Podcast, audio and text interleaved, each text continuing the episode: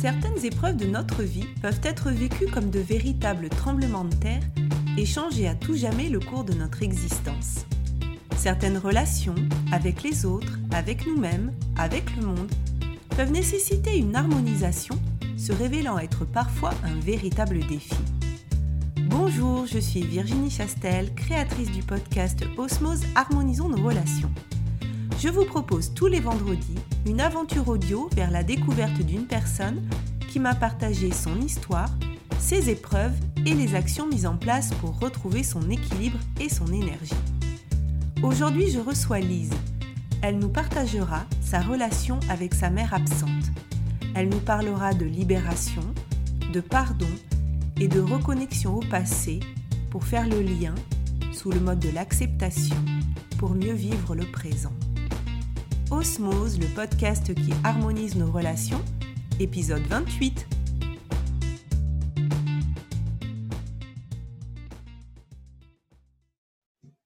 Bonjour Lise. Bonjour, ça va bien? Ça va très bien et toi? Oui, très, très bien. Il fait tellement beau au Québec. Et oui, au Québec, on est reparti au Québec. Je suis ravie parce que dans ce podcast, bien sûr, j'ai beaucoup de Français, mais j'ai aussi des Québécois. Et ben, chez moi aussi, il fait très beau, donc on est connecté par, euh, par ce beau soleil. Alors, est-ce que Lise, tu peux nous dire en quelques mots qui tu es? Alors, on sait que tu vis au Québec, mais est-ce que tu peux nous en dire un petit peu plus sur toi? Oui, je suis Lise Lavoie. J'habite euh, dans le coin de Sherbrooke, en, Estrie, au Québec. Euh, j'ai, suite à mon parcours de vie, j'ai décidé d'aller faire ma formation comme coach en intelligence émotionnelle, gestion des émotions, pour mhm. ensuite devenir euh, aussi hypnothérapeute. D'accord, très bien. Et euh, ben, si tu veux, moi, je te propose qu'on parte tout de suite dans le vif du sujet de ce podcast où on va parler des relations, des relations aux autres, à soi, à l'environnement. On va voir aujourd'hui quelle est ton histoire, quelle clé tu vas pouvoir partager avec nous. Et si tu es d'accord, ben, on va tout de suite rembobiner un petit peu le fil de ta vie voilà, tu vas pouvoir nous, dérouler un petit peu les, différentes épreuves que tu as vécues, puis qu'on essaie d'appréhender un petit peu ben, les, problèmes et les problématiques que tu as pu traverser. Est-ce que tu veux bien? Oui, c'est parfait pour moi. Bon, super. Alors, on t'écoute, on remonte à, à l'époque que tu souhaites, comme tu veux. OK.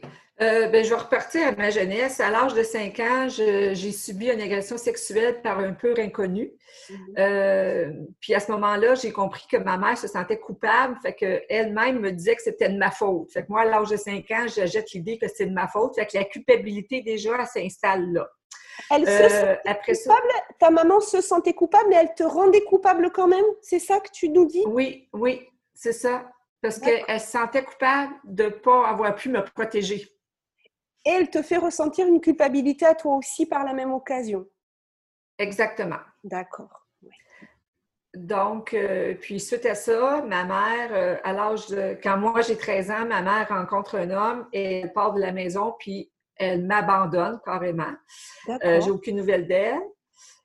Ensuite, à 18 ans, je revois ma mère sur le coin d'une rue. elle dit qu'elle ne me connaît pas, fait que je vis encore une fois du rejet. D'accord, oui. Alors, je suis déjà dans la culpabilité. Et là, je me dis, mon Dieu, si ma mère m'aime pas, qui va m'aimer?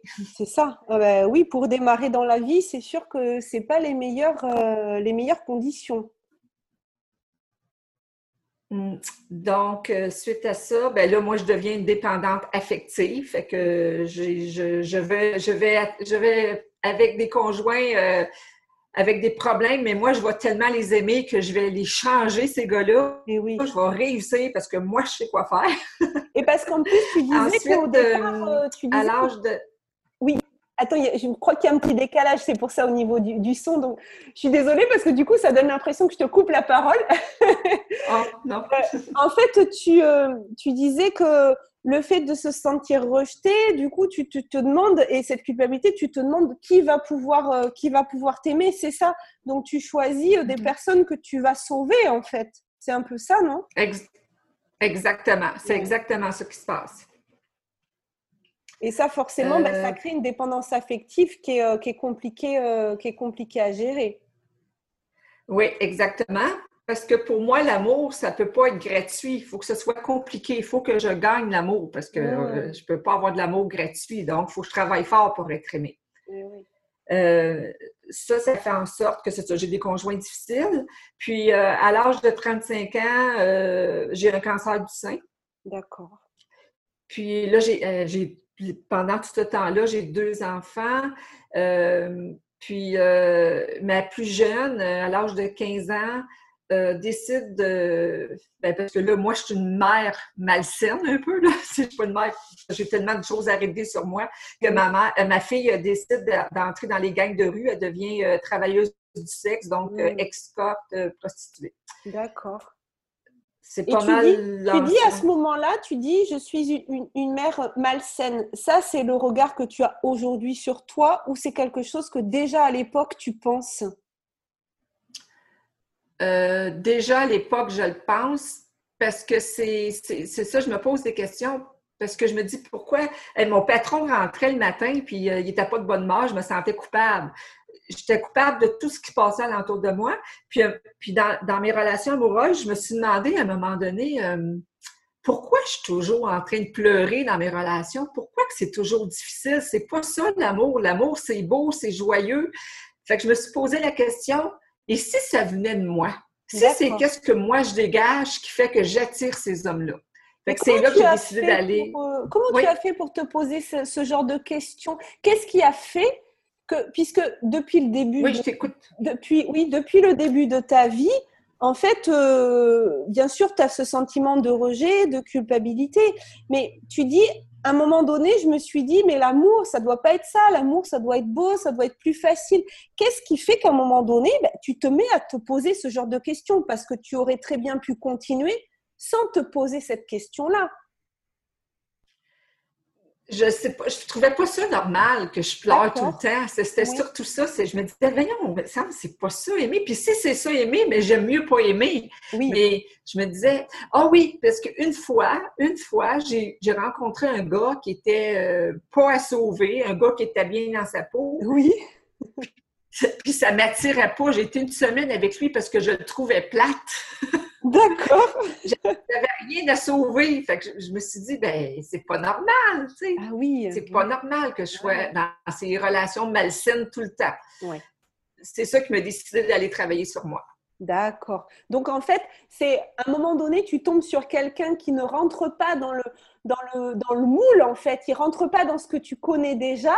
Et là, tu dis, bah mince, euh, c'est quand même bizarre. Euh, si moi, j'ai pas à aller euh, travailler ça et, à, le sauver, ouais, là, ça commence à te poser des, poser des questions. Et, là, tu décides de, te faire aider. Exactement, c'est exactement ça qui s'est passé. Et tu, tu fais quel, quel, quel type de thérapie, du coup, pour dépasser tout ça?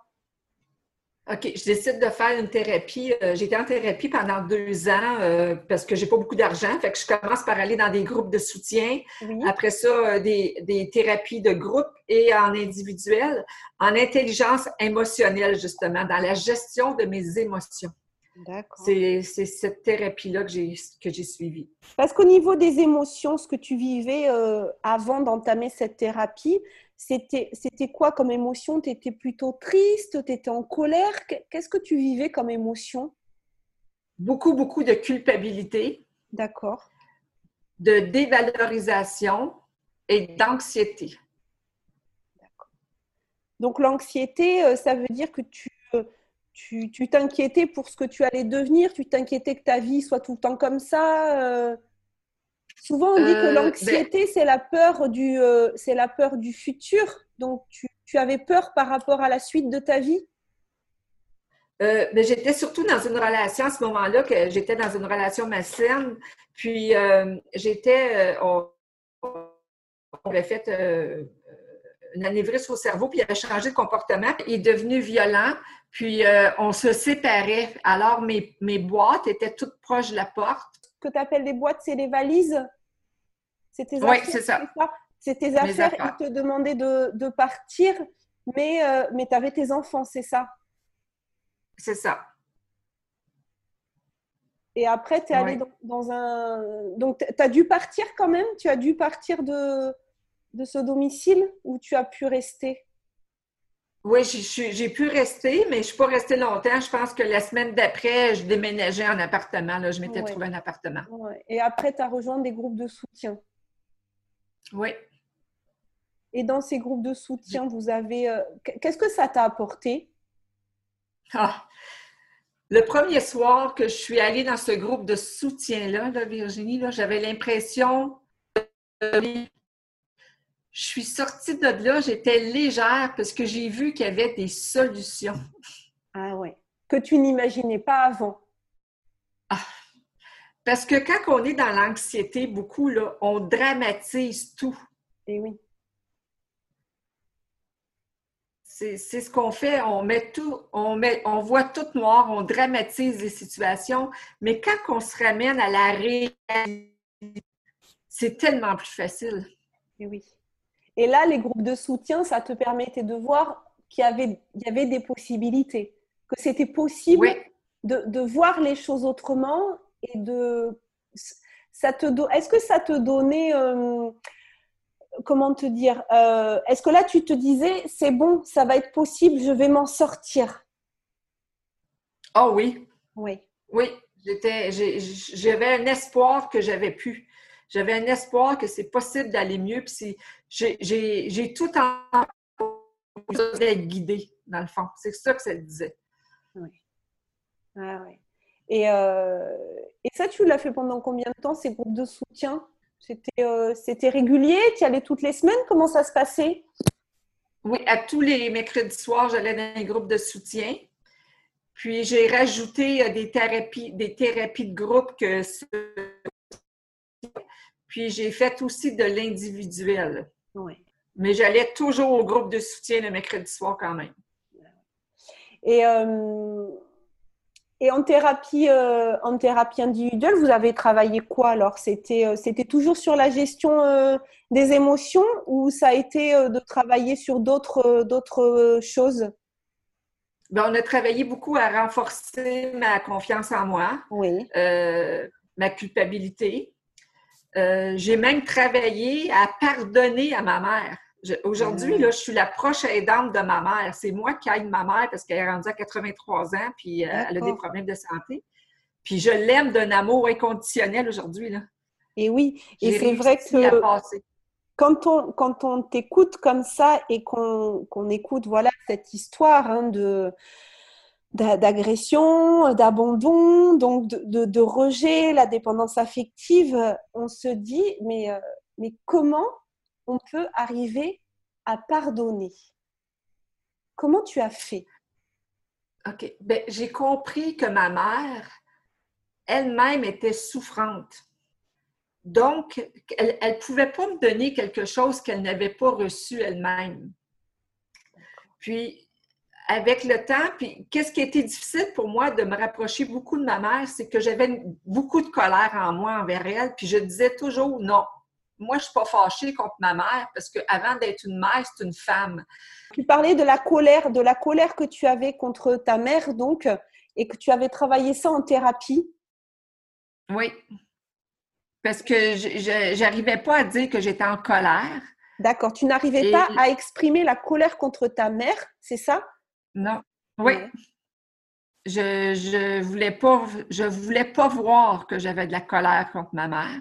Oui. Et euh, la, journée que j'ai avoué que oui, j'ai le droit d'être, j'ai le droit d'être en colère, oui.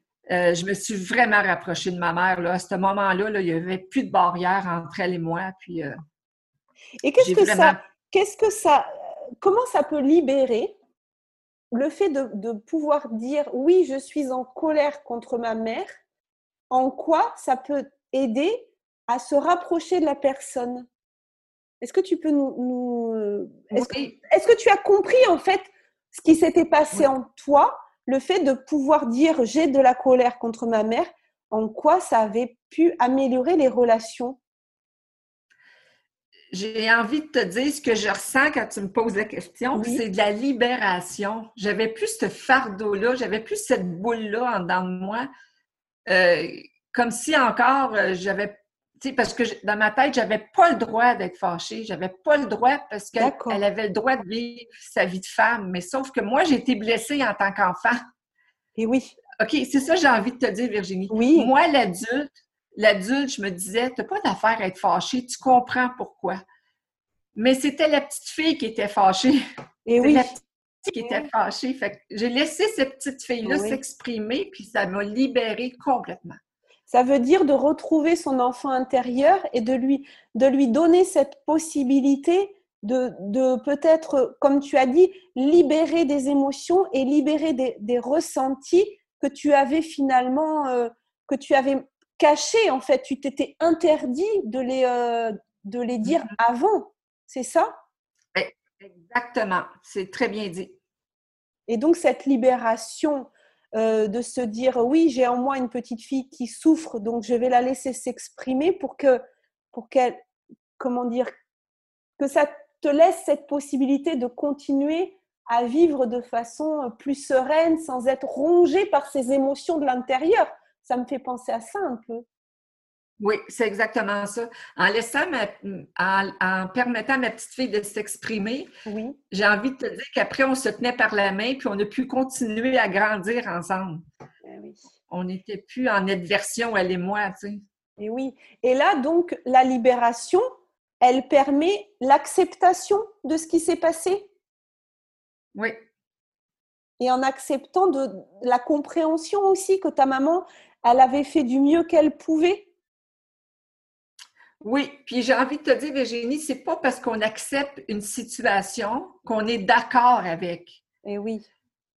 J'ai accepté la situation. Ma mère, elle vivait chez les choses. Elle, a fait du mieux qu'elle pouvait avec son bagage à elle.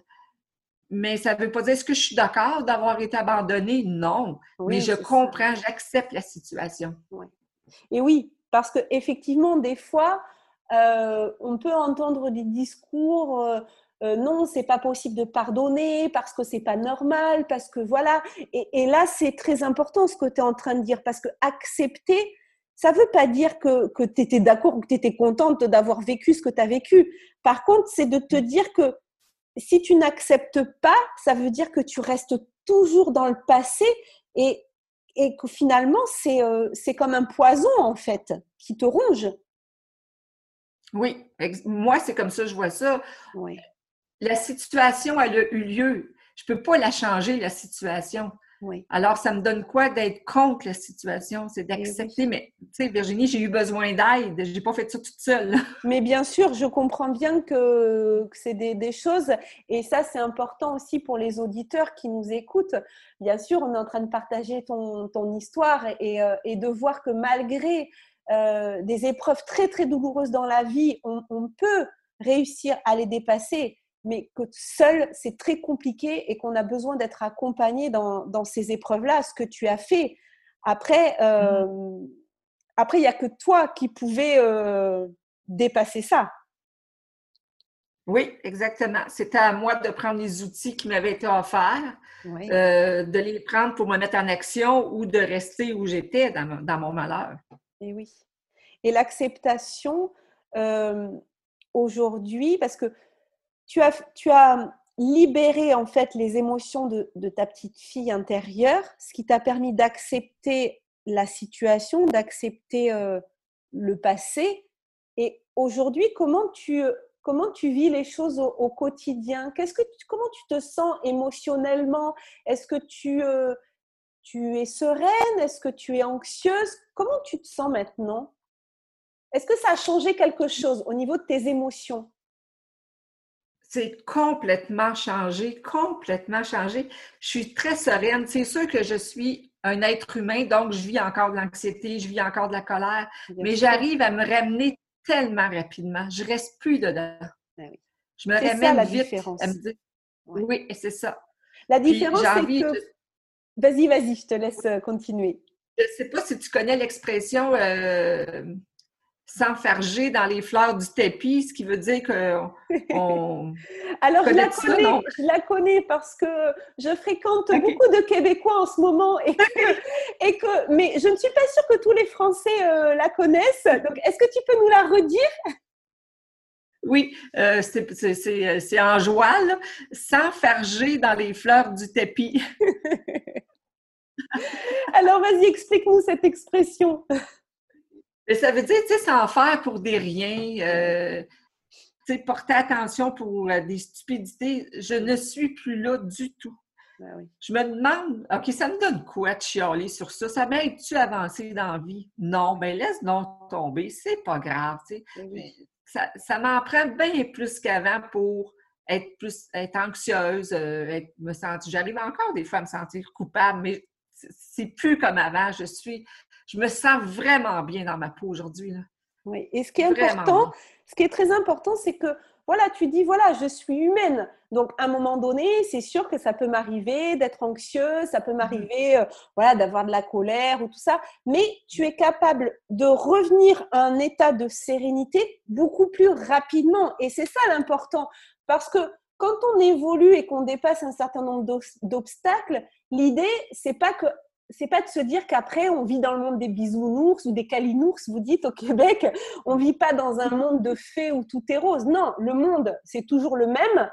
Maintenant, c'est comment on le voit et, et, ce sur quoi on met notre attention.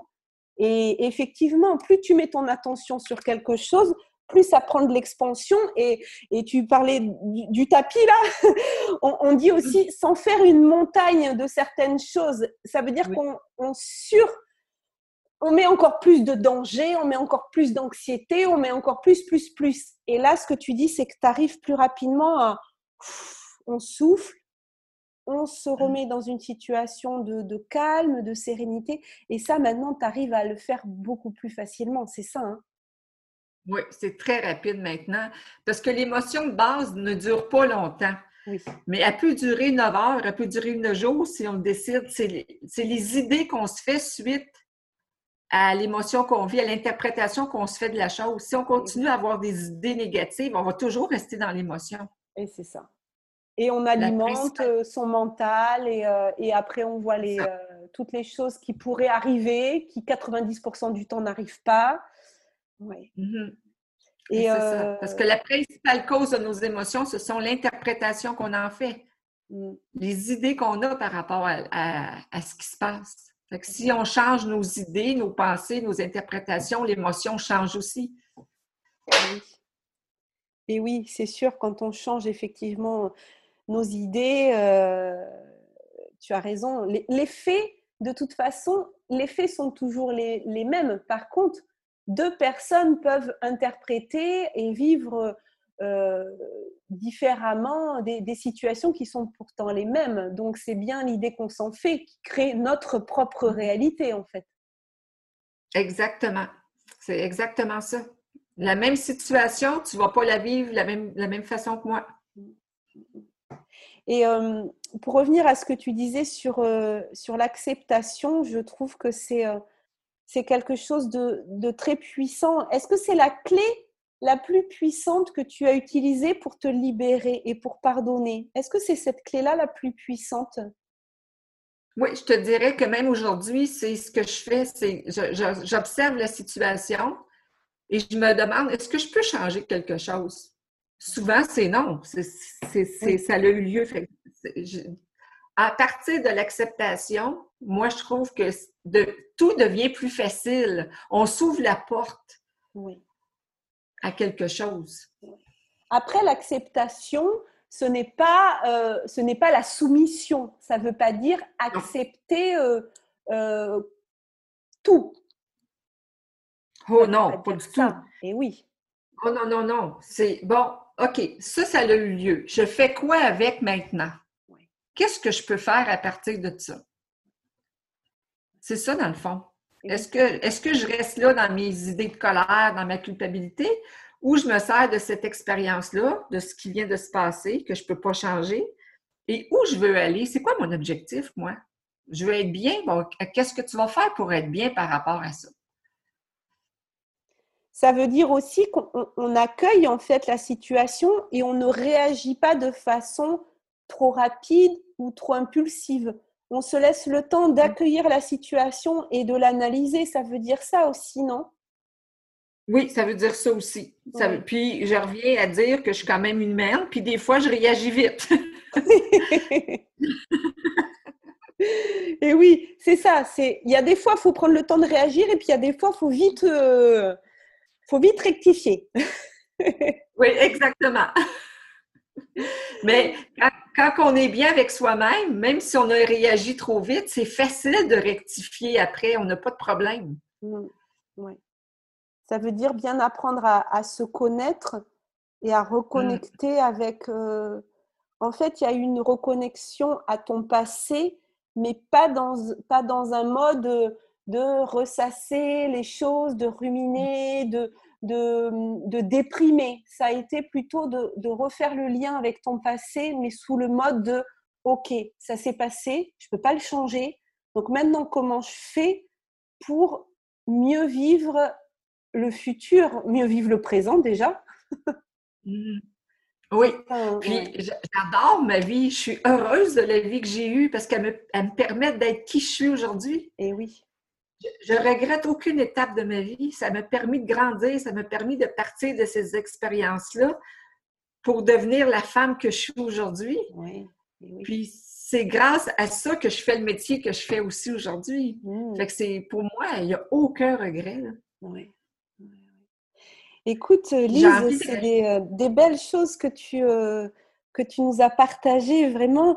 Est-ce que tu veux nous, nous partager d'autres, d'autres clés? Est-ce qu'il y a des choses que tu voudrais rajouter?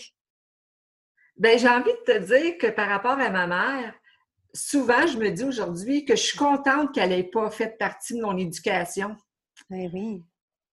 Parce qu'elle était souffrante, puis je ne serais sûrement pas la femme que je suis aujourd'hui, ça serait resté dans ma vie. Fait que le positif que ma mère soit partie, c'est que j'ai dû apprendre à me débrouiller toute seule parce que j'avais un père euh, presque euh, absent. Il ne savait pas quoi faire avec l'adolescente de 13 ans, lui. Alors, je me suis forgé ma personnalité. Oui, c'était pas parfait parce que je suis devenue dépendante, mais ce que je veux dire, c'est que si ma mère serait restée dans ma vie, je sais pas ce que je serais aujourd'hui. Pour moi, je le vois positif. Et oui, ça veut dire que ça avait sa raison d'être. Cette absence avait sa raison d'être qui était de te laisser prendre ton envol, alors bien sûr avec des difficultés et avec des, des épreuves très difficiles à passer, mais que... Et, ça augmente peut-être le, le, fait de, de, lui pardonner aussi que finalement, euh, de la remercier, hein, c'est ce que tu disais, de, de la remercier de, de t'avoir... Euh, finalement, euh, comment dire, euh, c'est-à-dire qu'à ce moment-là, son absence était plus bénéfique que n'aurait pu l'être sa présence. Exactement, c'est exactement ça. Puis ça fait qu'aujourd'hui, ben cette femme-là, je l'aime, je suis prête à l'aimer, je l'accepte dans ma vie. C'est, je l'aime, je l'ai dit tantôt, d'un amour inconditionnel, ma maman. mais avant, quand elle est partie, euh, j'avais déjà écrit à ma mère, ma mère est morte pour moi. On n'abandonne pas ses enfants. J'étais, aujourd'hui, je suis plus là, je l'adore, ma mère. Mais écoute, merci beaucoup Lise pour, euh, pour tout ce partage de merci de ta confiance d'avoir partagé avec nous euh, ton, ton histoire de vie, les clés, je répète, hein, c'est-à-dire euh, de, dépasser sa colère, de dépasser sa, culpabilité. Alors je le répète encore, hein, ça se fait pas, tu l'as dit très justement, ça se fait pas tout seul, c'est très compliqué de s'analyser soi-même et de voir quelles sont, quelles sont nos blessures.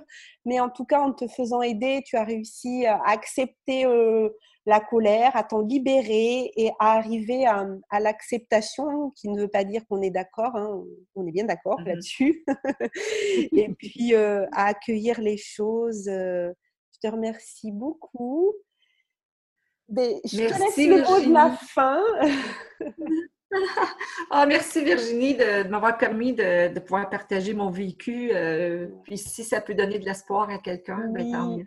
Avec grand plaisir. Je pense que ça, ça fera écho chez certains auditeurs. Je te souhaite une belle fin de journée parce que toi, chez toi, au Québec, il est le matin. Donc, euh, la journée euh, ne fait que démarrer. Très belle fin de journée à tous, chers auditeurs, et à très bientôt pour un nouvel épisode. Au revoir, Lise. Bye Si cet épisode vous a plu, sentez-vous libre de le partager pensez à vous abonner si vous souhaitez recevoir les épisodes dès leur publication. Vendredi prochain, je recevrai Eric. Il nous partagera, en toute vulnérabilité, une partie de son parcours d'acteur. Il nous invitera au lâcher-prise et à prendre la main de l'enfant de 5 ans qu'il y a à l'intérieur de nous. Son parcours nous montre combien développer nos sens connectés à l'ici et maintenant peut être salvateur. En complément de ce podcast, je vous invite à me retrouver sur ma chaîne YouTube Virginie Chastel ou ma page Facebook du même nom plusieurs fois par mois pour des entrevues avec des leaders du développement personnel qui viendront nous partager leur point de vue et les clés qu'ils ont personnellement utilisées pour dépasser certaines épreuves de leur vie. Et pour encore plus de contenu inspirant, je vous donne aussi rendez-vous sur mon site internet virginiechastel.fr. En cadeau, vous pourrez télécharger les 22 questions qui ont le pouvoir de dépolluer votre vie relationnelle et me rejoindre dans le groupe privé Facebook Osmose Harmonisons nos relations. Belle fin de journée à vous et surtout, prenez soin de vous.